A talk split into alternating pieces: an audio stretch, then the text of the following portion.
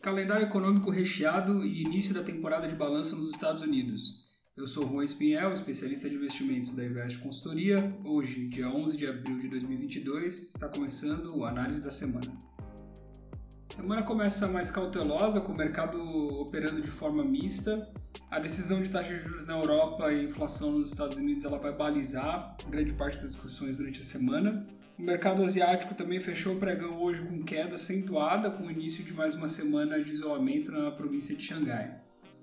A decisão de política monetária na Europa vai ocorrer no final dessa semana, mas os investidores já monitoram as declarações de alguns membros do Banco Central Europeu, mas ainda sem expectativas de uma elevação da taxa de juros, porque o posicionamento tem sido no sentido de tentar é, dar um pouco de gás para a economia europeia, que sofre muito ainda com é, desde a saída da, da Covid-19, o começo agora da guerra na Ucrânia.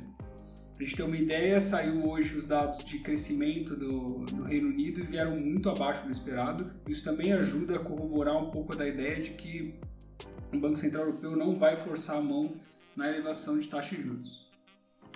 Nos Estados Unidos, a semana também vai ser muito cheia, começa a temporada de balanços agora, né? A gente tem, sempre, tradicionalmente, saem os grandes bancos, então Goldman Sachs, JP Morgan, Morgan Stanley, Citigroup, então esses são os primeiros a lançarem os resultados.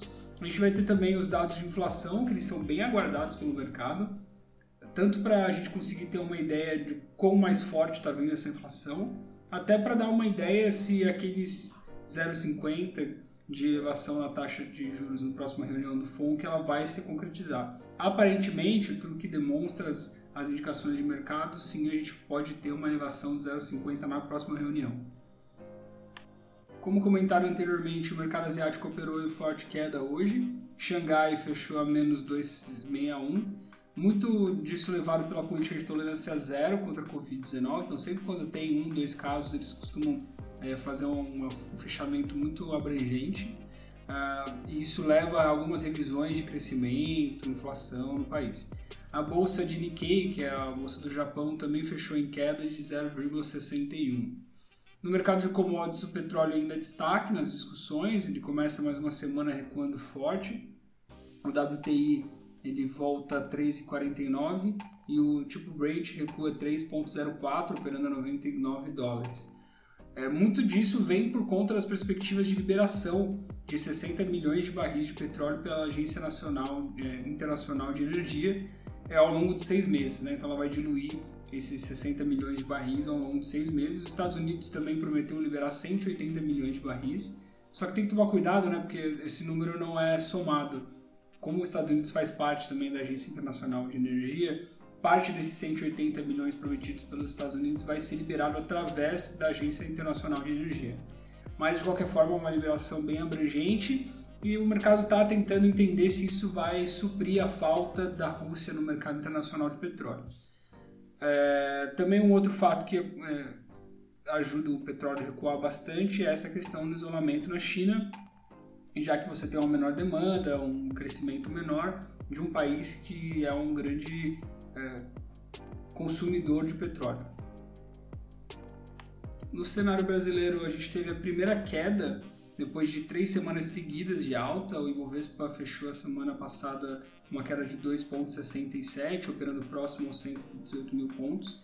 Muito disso foi impactado por conta de uma perspectiva de alta de juros nos Estados Unidos e do cenário inflacionário no Brasil. O IPCA de março veio bem acima do esperado, novamente indicando que aquele cenário de uma possível elevação residual de juros é, em, na reunião de junho que foi levantado pelo Campos Neto pode ser que aconteça de fato, então o ciclo de política monetária não se encerre nos 12,75.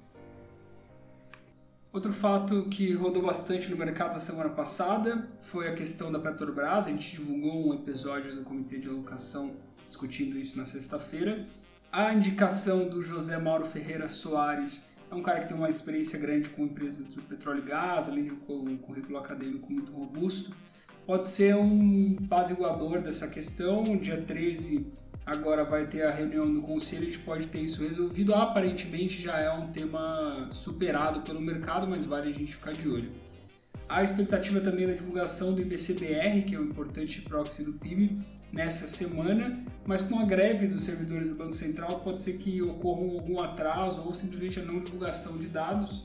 O que preocupa um pouco o mercado é a questão do Copom, tá? Ele utiliza muito da o comitê, ele utiliza assim, muito de dados que são divulgados pelo Banco Central. Então pode ser que a gente fique durante um, algum tempo sem a divulgação de dados importantes, de estudos. Isso pode atrapalhar um pouco o andamento da reunião.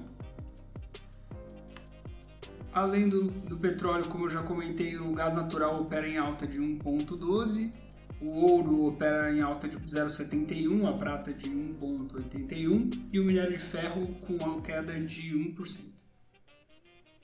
E esse foi mais uma análise da semana. Muito obrigado a todos. Não deixe de nos acompanhar no Spotify e no Apple Podcasts. E até a próxima.